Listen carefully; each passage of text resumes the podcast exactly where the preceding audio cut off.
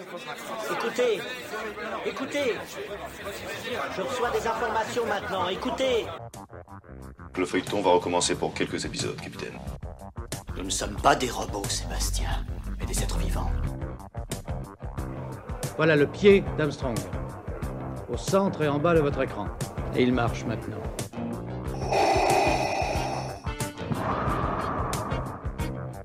On peut dire aujourd'hui que la science-fiction est bel et bien partout. Tu veux dire qu'on est dans un programme informatique Est-ce vraiment si invraisemblable Le dormeur doit se réveiller. Non, c'est de la science-fiction. Bonjour à toutes et à tous, vous écoutez C'est plus que de la SF, le podcast hebdomadaire sur la science-fiction animé par l'œil de chéri et produit par ActuSF. Cette émission est sponsorisée par les éditions d'Argo. L'éditeur de BD a souhaité que j'invite dans mon podcast les deux auteurs des Âges perdus. Il s'agit euh, d'une nouvelle série, Uchronique, qui imagine que l'apocalypse de l'an 1000 a eu lieu. Le Moyen-Âge se met à retourner au temps de l'âge de fer, tout en conservant des éléments de son époque. Quelques milliers d'années plus tard, la faune et la flore ont été impactées et de nouveaux mammifères sont arrivés. L'humanité est comme figée, il n'y a plus d'État, il n'y a plus de royaume, et elle vit maintenant sous forme de clan. Le lecteur va suivre Hélène de Mort, une guerrière qui va tenter de survivre avec quelques membres de son clan à travers euh, ce nouveau monde qui euh, révèle plein de surprises. Brillamment illustré euh, par Didier Poli et scénarisé par Jérôme Legris, cette nouvelle série laisse présager beaucoup de belles choses. On est toujours heureux quand on annonce des sagas, surtout dans une époque où les séries au long cours de qualité se font de plus en plus rares. On a des décors assez exceptionnels et puis un, un univers très complet. Il y a vraiment beaucoup de beaux paysages, des, monstres et, des mammifères un peu, étranges partout. Et puis euh, surtout, il y a des belles scènes d'action. Bref, on ne s'ennuie pas du tout dans ce premier volume d'exposition euh, qui se nomme Le Fort des Landes. Il y aura euh, quatre épisodes des Âges perdus et euh, on attend assez rapidement la suite pour 2022. Les auteurs sont avec nous, Jérôme et Didier. Bonjour à vous. Bonjour. Bonjour. Jérôme, racontez-nous les coulisses de la création de cette série. Tout est parti de la lecture d'un bouquin, d'un bouquin d'un des anciens directeurs des fouilles de l'INRAP à Paris, et qui disait qu'il parlait de tout ce qu'il avait découvert en 20 ans de fouilles euh, grâce à l'INRAP, et notamment il y avait un chapitre sur la violence de masse, et il expliquait que euh, ils n'avaient pas de traces de violence de masse en Europe euh, néolithique avant la sédentarisation, avant l'agriculture et l'élevage. Avant, les chasseurs-cueilleurs, ils se tapaient dessus localement, mais c'était des petits tricks. Mais vraiment, le, le, les affrontements organisés, une armée face à une autre, ça n'existe pas avant, le, avant la, la sédentarisation. Et j'ai trouvé qu'il y avait un sujet là, de chercher un moyen de raconter ça de manière fun et épique. Alors, vous partez d'une uchronie, hein, si je ne m'abuse, euh, même si on n'a pas l'habitude de voir une uchronie se dérouler de la sorte, où euh, finalement on a euh, des épées, des arcs, c'est pas un monde de fantaisie, mais on, on pourrait y penser. C'est ça, c'est un genre assez particulier. Déjà l'Uchronie, bon, qui est à la mode, mais là on a fait une Uchronie rétro-apo. C'est encore plus compliqué. c'est que l'apocalypse a eu lieu la fameuse apocalypse annoncée euh, dans Walking Dead, dans tous les films de collapsologie, elle arrive de nos jours. Et là, elle a, on l'a décalée dans le temps, elle arrive à l'an Didier, comment s'est passée la conception de l'univers? On échange beaucoup avec, euh, avec Jérôme. On a presque la même culture, même euh, quasiment la même culture. Donc on, on, discute beaucoup de références, de choses comme ça, de films qui nous ont marqués, de d'acteurs, de, de, de, séries, de, de, jeux vidéo, d'un peu tout qui nous ont marqué et on se nourrit de ça. Le principal euh, intérêt, c'était d'essayer d'ancrer ça dans une réalité, quoi, dans une réalité alternative et dans une réalité pour que euh, bah, ça soit crédible, quoi, ça soit crédible. Euh, donc on est allé chercher, euh, voilà, qu'est-ce qu'il y avait à l'an 1000, quoi. Et par exemple, l'album commence sur Cluny. Euh, Cluny, c'est un endroit qui a beaucoup évolué avec le temps. Il y a des ailes qui ont été rajoutées, il y a plein de choses qui ont été rajoutées sur, ce, sur cette abbaye. Et donc, il fallait retrouver le Cluny de l'an 1000, quoi. Il fallait que ce soit crédible, en fait, c'est ça. Il fallait vraiment, c'est ce que Didier a dit, il fallait que ce soit crédible, c'est pas de la fantaisie, c'est pas du fantastique, c'est pas de l'héroïque fantasy. Il fallait que, que, ce reboot, parce que c'est le reboot d'un monde, il soit basé quand même sur ce qui, ce qu'il y avait eu avant, même si ça avait été détruit. C'est aussi pour ça que les, les créatures, on parle de, de créatures existantes, qu'on rend plus, plus méchantes, plus viriles, plus, euh, plus inquiétantes. Euh, mais on a essayé de faire un bestiaire qui, qui tape pas dans l'heroic fantasy, justement, euh, pour éviter euh, d'être catalogué là-dedans, parce qu'on on voudrait ne pas être catalogué là-dedans, et juste essayer d'imaginer une réalité alternative. Quoi. Parce que le monde a été complètement refaçonné. Donc imaginez des bêtes sauvages euh, quand, les hommes n'ont plus la main sur la nature, ils l'ont perdu, euh, euh, que, l'environnement le, est devenu extrêmement hostile, extrêmement difficile. Donc elles ont, elles aussi, été modifiées, elles sont devenues encore plus agressives, plus adaptées à la dangerosité du monde, du nouveau monde. Et on sait que la nature s'adapte euh, très très facilement. Là, je, je viens de, de, revoir une série que j'avais vue euh, il y a quelques temps euh, sur Netflix euh, qui s'appelle Alien Worlds, forcément que tout le monde connaît ici, j'imagine. Voilà, qui est excellente parce que justement, elle montre comment en fait la nature recrée, s'adapte à l'environnement, s'adapte à des, des milieux qui a priori sont complètement hostiles à la vie. Euh, et puis quand même, la nature, elle retrouve son un passage, elle retrouve une manière de d'exister et de, de, transcender la difficulté de vie dans, dans un environnement hostile. Et donc c'est ce qu'on a essayé de, de, voir aussi, même avec les humains. Hein, les humains, là, euh, là, on est en position de force entre guillemets actuellement, mais ben, par un hasard de la vie en fait. Euh, mais euh, euh les, les, les, humains là dans notre, dans notre univers ils sont clairement en danger quoi. Ils sont clairement en danger tout le temps. C'est ce qu'on voulait marquer. Le fait que euh, la moindre action le, la moindre sortie euh, elle est dangereuse quoi. ils ont perdu la main sur euh, leur environnement. Voilà, ça c'est intéressant à trouver. Ils ont plus du tout le contrôle et ça c'est euh, vraiment ce qu'on voulait marquer. C'est aussi le travail qu'on a fait avec Bruno Tati le, le coloriste. On travaillait sur des il y ait des couleurs euh, très bouchées, des ciels très bouchés, pour qu'il n'y ait pas de, cette lueur d'espoir qu'on pourrait imaginer. Il n'y a pas de ciel bleu. Euh, euh, voilà, tout est tout est hostile, quoi. Moi, j'avais pas mal d'éléments que j'ai proposés à Didier euh, visuels sur les armes, les habitats, les, les habits. Donc, on a on a échangé pas mal sur sur ce qui aurait pu être un nouveau paléolithique. On a, on a positionné ça, oui, à l'âge de fer et dans, dans une société un peu euh, celte pré-romain quoi. Avant que enfin les, les, les sociétés euh, vraiment euh, euh sédentaires euh, non nomades par contre pardon nomades qui, qui avaient à l'époque moi, par la suite, euh, j'ai lu euh, le, le, Sapiens de Hariri qui, qui explique euh, comment, comment justement il y a eu ce schisme là que la, la sédentarisation, l'agriculture, l'élevage a complètement créé les tensions, les guerres. Cette bascule, elle a lieu au néolithique. Je disais paléolithique tout à l'heure, je me suis trompé. C'est au néolithique, c'est vraiment un âge du fer où il y en a qui décident de s'arrêter. D'ailleurs, Jérôme, dans votre société que vous avez imaginée, les clans sont revenus, donc il n'y a plus vraiment d'État. Euh, c'était aussi une, même si au Moyen Âge, parler d'État c'est assez compliqué, hein, il y avait des royaumes, on va dire, voilà. C'était aussi une volonté de revenir vers quelque chose de plus, euh, simpliste entre guillemets, pas possible d'avoir un État, mais plutôt des clans qui vont euh, travailler ensemble et qui vont se mettre d'accord ensemble pour survivre. Ben, L'État, c'est une notion très tardive dans l'inconscient et le conscient de l'être humain vraiment quelque chose qui arrive à la fin parce que pour vraiment organiser des groupes sociaux euh, qui sont devenus très grands, euh, très gros, euh, grâce au ciment que peuvent, que peuvent donner de, des frontières sur un territoire, une, une, une, idée commune. Mais il faut un outil pour les gérer. Quand, quand on est 25, c'est plus facile. Quand on est 250 000, c'est là qu'on a besoin d'outils, donc l'État. Donc quand on reboot et qu'on revient aux origines, la notion d'État, elle est impossible à envisager par les peuples de cette époque. C'est effectivement des clans, c'est-à-dire les clans, c'est l'extension de la famille. Le premier groupe auquel vous vous associez, c'est la famille. Et la famille, ça peut être plus ou moins grand, ça peut être composé de 50, 60 individus avec, avec un leader, et puis en fait, on repart de là. Alors Didier, je vous ai demandé la, la, la conception de l'univers, mais comment vous êtes, vous êtes préparé à, à imaginer euh, ce monde, et surtout comment vous avez créé vos bêtes sauvages, car vous avez un sacré bestiaire.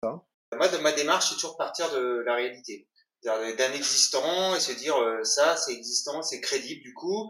Euh, Qu'est-ce que là-dedans, euh, en gros, je me fais une espèce de brainstorm, je me dis qu'est-ce que je dois absolument garder pour que ça reste crédible, qu'est-ce que je peux changer et qui reste encore crédible et qu'est-ce que je dois absolument changer pour amener quelque chose de nouveau. Donc c'est vraiment cette démarche-là quand, je crée les univers, c'est vraiment ce que je vais faire. Euh, donc, euh, je vais d'abord me faire des banques d'images, euh, des banques de je vais lire des livres, je vais regarder des, des, séries, je vais regarder tout ce qui touche au sujet et essayer de voir en fait les, liens communs, les choses qui, unissent tous ces univers. On voulait vraiment arriver à rendre ces créatures crédibles. Donc on a réfléchi ensemble avec Jérôme à, dire voilà par exemple, si je prends l'exemple des écorcheurs, qui est une des premières créatures que l'on voit dans, dans le livre, euh, on est parti d'une base d'ours pour euh, représenter la puissance, d'accord Et on s'est dit, bah, c'est quoi euh, qui le rendrait plus plus dangereux quelque part. On s'est dit s'il était agile comme un félin, euh, ça le rendrait encore plus dangereux. Et c'est vraiment dans cet esprit-là qu'on a travaillé. Euh, à chaque fois, j'ai essayé de, de, de trouver ce que la conscience collective a associé à chaque animal, euh, la fourberie pour le renard, le, le, la royauté pour le lion, bah, tous ces trucs là qui sont rentrés dans, dans vraiment une conscience euh, collective et qu'on peut associer du coup à des personnages. Et quand on mixe euh, l'ensemble, bah, ça donne des, des créatures euh, un peu un peu bizarres, un peu bizarres. mais c'est vraiment la, la base de, de, du côté chimère qu'on retrouve dans les mythologies anciennes à savoir euh, associer euh, un, un, lion et une chèvre, ça fait un truc bizarre, effectivement, euh, ça en fait un monstre. Quoi. Donc c'est la, même chose et la même, la même logique ici. Jérôme, comment avez-vous planifié votre saga? Le premier tome est un tome d'exposition. le deuxième tome, le troisième tome, c'est la quête à proprement dit d'Hélène vers les. elle va rechercher les éléments du passé dont son père lui a parlé, qui sont les éléments qui ont fondé notre société avant que l'an 1000 soit balayé. Et dans le tome 4, elle a, normalement, elle va devoir faire un choix, puisqu'elle va se trouver face à, ces éléments qu'elle va enfin trouver. Elle va avoir euh, en face d'elle la capacité de les utiliser, mais sa quête lui aura aussi ouvert l'esprit sur plein de choses, et elle va devoir choisir est-ce que on revient sur les éléments du passé, c'est-à-dire qu'on fonde une société qui est la même que celle qu'on a aujourd'hui, en fait. Donc on n'a rien appris de l'apocalypse, puisqu'on le but c'est de revenir, ou alors on laisse les choses se faire. Alors même si c'est plus compliqué, euh, le, notre nature, la civilisation nouvelle est beaucoup plus hostile, beaucoup plus balbutiante, la place de l'homme est encore à définir. Mais est-ce qu'on ne laisserait pas euh, un autre chemin? Voilà. Pourquoi avoir fait une série alors que nous sommes dans une époque qui préfère les romans graphiques et les one-shots? Parce qu'il y a, en fait, ce qui est intéressant, l'idée derrière tout ça, c'est qu'il y a beaucoup de choses à raconter dans cette uchronie. En fait, euh, ce qu'on voudrait, c'est qu'il y a un autre cycle derrière. On voudrait revisiter tous les événements où notre société a pris une mauvaise décision, entre guillemets. Donc, euh, il y a plein d'éléments comme la création du système monétaire, la création des croyances qui s'organisent en état politique, en, système politique. Euh, toutes ces choses-là, euh, c'est des points de bascule dans les sociétés anciennes et qui ont fondé notre société actuelle. Et on voudrait revisiter ces moments-là dans, dans l'univers d'Hélène, à quel moment la société, donc dans le premier cycle, elle a décidé de s'arrêter de créer de l'agriculture, à quel moment elle a décidé de créer un système monétaire? Et qu'est-ce que ça, qu'est-ce que ça a chamboulé dans, dans tous ces petits points de bascule dont parle Hariri dans son roman aussi, euh, essayer de les visiter et de les traiter euh, dans cet univers. D'ailleurs, ça s'est passé comment, la scénarisation de ce premier euh, volume? Bah, le, vrai problème, c'était de, faire une exposition qui soit pas ennuyeuse. C'était ça l'enjeu. Parce que, encore une fois, le premier tome de, du Seigneur des Anneaux, il y en a beaucoup qui l'ont lâché à, mi-chemin. Parce que les hobbits, les nains, les trucs, les villes, les elfes, à un moment donné, ça. Euh, donc, vous voulez éviter l'effet tome 1 euh, Seigneur des Anneaux. Donc, il fallait trouver déjà de l'action, il fallait qu'on rentre vite dans l'action et que, grâce à cette action, euh, on puisse aussi raconter l'univers. C'était ça l'enjeu. Et en même temps présenter les persos et présenter tout, toute la problématique de Primus et quelle va être la quête d'Hélène. C'est-à-dire qu'à la fin du tome 1, il fallait qu'on sache qu'est-ce qui allait occuper Hélène dans tout le cycle. Donc, il y avait beaucoup de choses à mettre, il y avait beaucoup de choses à, à tasser. Et d'ailleurs, l'album était au début prévu en 46 pages et c'est vite devenu en 62. Donc, c'est pour ça que ça fait 4 tomes à la fin plutôt que trois. Enfin, je sais plus comment on s'est, mais on s'est rendu compte avec euh, Didier en découpant qu'il n'y avait pas la place de, de, de, tout bien mettre. Non, surtout qu'on voulait avoir cette place-là justement de raconter l'univers euh, euh, au-delà de simplement la trame narrative, euh, d'avoir du temps pour poser les problématiques. euh, par exemple, le, le, le clan qui vit euh, sur la mer d'herbe là, euh, on s'est longtemps posé la question de est-ce qu'on garde cette séquence-là. Et finalement, on s'est dit elle est intéressante parce qu'elle montre justement l'hostilité de, de cet univers, ces populations qui sont obligées de vivre sur des espèces de grandes plateformes parce que ben, le sol il est euh, euh, couvert de, de serpents dans les hautes herbes euh, qui c'est invivable. Et justement ben, comme il t'expliquait tout à l'heure ils se sont adaptés quoi. Ils se sont adaptés avec euh, euh, euh, un système de, de pilotis géant de, de treuil pour pouvoir se déplacer d'une plateforme à l'autre. Donc ça c'est c'est vraiment ce qu'on voulait. Essayer de prendre du temps pour euh, on crée un univers et si c'est juste une tâche de fond un petit peu euh, pour euh, rendre l'ensemble crédible, bah c'est c'est contre-productif. On voulait vraiment prendre le temps de montrer et d'expliquer les choses. Quoi. Alors qu'on a peu d'héroïnes, votre personnage principal est une femme. Je suppose que c'est euh, assumé et choisi?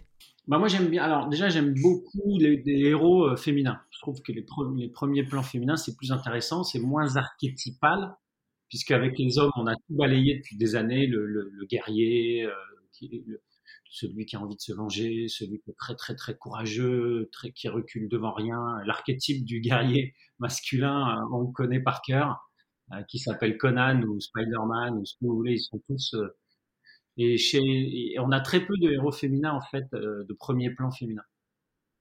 Et donc je me suis dit que c'était très intéressant de, dans un univers ultra hostile où on, se dit non mais il y a que les hommes qui peuvent survivre, il faut être badass, il faut être Conan là-dedans, de mettre une fille plutôt fine, plutôt euh, plutôt moderne. L'idée c'était aussi de trouver un look un peu moderne malgré le, le fait qu'elle soit là. Et on est allé même beaucoup plus loin parce que dans le tome 2, euh, on aura deux héros féminins. Donc c'était voilà, c'était intéressant de balayer ça. Et après, après on a essayé de, de, de regarder à cette époque au Paléolithique quels étaient les archétypes dans les clans. Donc il y a toujours le leader, le responsable spirituel, le guerrier, le pisteur. Il y avait, on voulait quand même rester dans les codes euh, du genre. Donc on navigue toujours entre l'archétype clair et fort et en essayant de l'amender un peu. Euh, Aran, Faucon, Primus, ils sont Primus, c'est une sorte de Gandalf ou de Merlin, mais pas, pas aussi puissant, beaucoup plus humain en fait. Ils tous beaucoup plus humains, beaucoup plus réalistes, moins puissants. Et, euh, pour le système spirituel justement, il fallait créer quelque chose. Est-ce que c'est des dieux? Et je me suis inspiré du taoïsme qui part du principe que tout est géré par une force euh, naturaliste, on va dire animiste, qui s'appelle le Tao. Et là, on l'appelle l'Aegis dans, le, dans les âges perdus. Donc, il n'y a pas de personnalisation encore. Pour eux, le dieu n'a pas une forme humaine ou animale. Ils sont vraiment au tout début, début, début de la spiritualité. Avec ce concept d'Aegis qui serait à la nature, à l'origine de toute chose, mais ils savent pas trop ce que c'est, ils n'ont pas donné de forme, c'est, voilà. En fait, il fallait aller fouiller dans tous les aspects de la société pour qu'elle tienne, en fait. C'est ça qui était compliqué au début. Quelle est la suite des sorties pour vous deux? Bah normalement, euh, avant un an, on devrait sortir le tome 2. Si ça confine pas à tour de bras, si les librairies ne collapsent pas, je sais pas. On est dans chaque chaque jour est un jour gagné hein, en ce moment. C'est ça. Moi, pour ma part, euh, tout le tout l'album euh, est crayonné. Euh, je suis sur l'ancrage, à peu près à la moitié de l'ancrage euh, et euh, euh, ça avance doucement parce que, comme j'ai déjà dit à d'autres, d'autres- médias, c'est un traitement graphique que, que j'expérimente là. C'est quelque chose qui est assez loin de ma zone de confort en termes de, de réalisme, en termes d'ancrage, en termes de dessin. Moi, je suis plus ligne claire, je suis plus euh, Disney style, voilà, et d'aller vers quelque chose d'un peu plus dark euh, avec des, des ancrages assez forts, choses comme ça. Ça me prend un peu plus de temps. Euh, mais voilà, globalement, moi, je suis plutôt content du, du résultat. Là, le tome 2, euh, je suis encore plus content. Je pense que j'ai passé un cap euh, en termes de, de dessin et je pense qu'on est plus dans les personnages et, et l'univers est vraiment chouette. J'ai hâte que les gens découvrent le, le tome 2 parce qu'il est, il est vraiment euh, vraiment chouette, vraiment chouette à tous les niveaux. Le, au niveau du scénario aussi, il y a des vraies vraies avancées dans l'histoire. Euh, et on rentre de plus en plus dans cet univers qui est un peu un peu bizarre. Euh, et voilà. Donc là, nous, nous, on est dans les temps. Hein, on est dans les temps. Après, c'est c'est la, vie qui nous dira si, on peut sortir dans un an ou pas. Oui, premier trimestre 2022, a priori, normalement, c'est ce qui est prévu par Dargo. Maintenant, voilà. Maintenant, c'est vrai, avec la nouvelle chronologie des médias, il faut, il faut pas trop traîner entre un tome 1 et un tome 2 pour installer la série. Donc, on va essayer. Mais par contre, ce qui a été, ce qui est, on a les quatre tomes de la série ont été écrits avant que Didier commence à dessiner, pour qu'il ait une vision de tout ce qu'il y avait à mettre en place, de tout. Voilà, avec Dargo, c'était important qu'on ait écrit tout le cycle avant de, avant de commencer à le dessiner. Donc le cycle est fini, il est écrit le premier, et, euh, ça c'est bien parce que tous les implants sont là, il n'y a pas de choses à refaire, à revenir en arrière, à se dire ah ça si on avait pu le mettre dans le tome 1, c'était donc voilà, on a vraiment travaillé euh, sur la, totalité du cycle au, au scénar au début. Ouais, c'était important de savoir où on allait. Euh, moi, j'ai travaillé sur des séries avant où tu découvres, euh, tu, tu, crées un personnage un peu à l'arrache parce que tu dis bon, de toute façon, il va apparaître en deux cases et tu t'aperçois que c'est un personnage super important euh, que tu es obligé de traîner un petit peu alors que ton design est un peu foireux.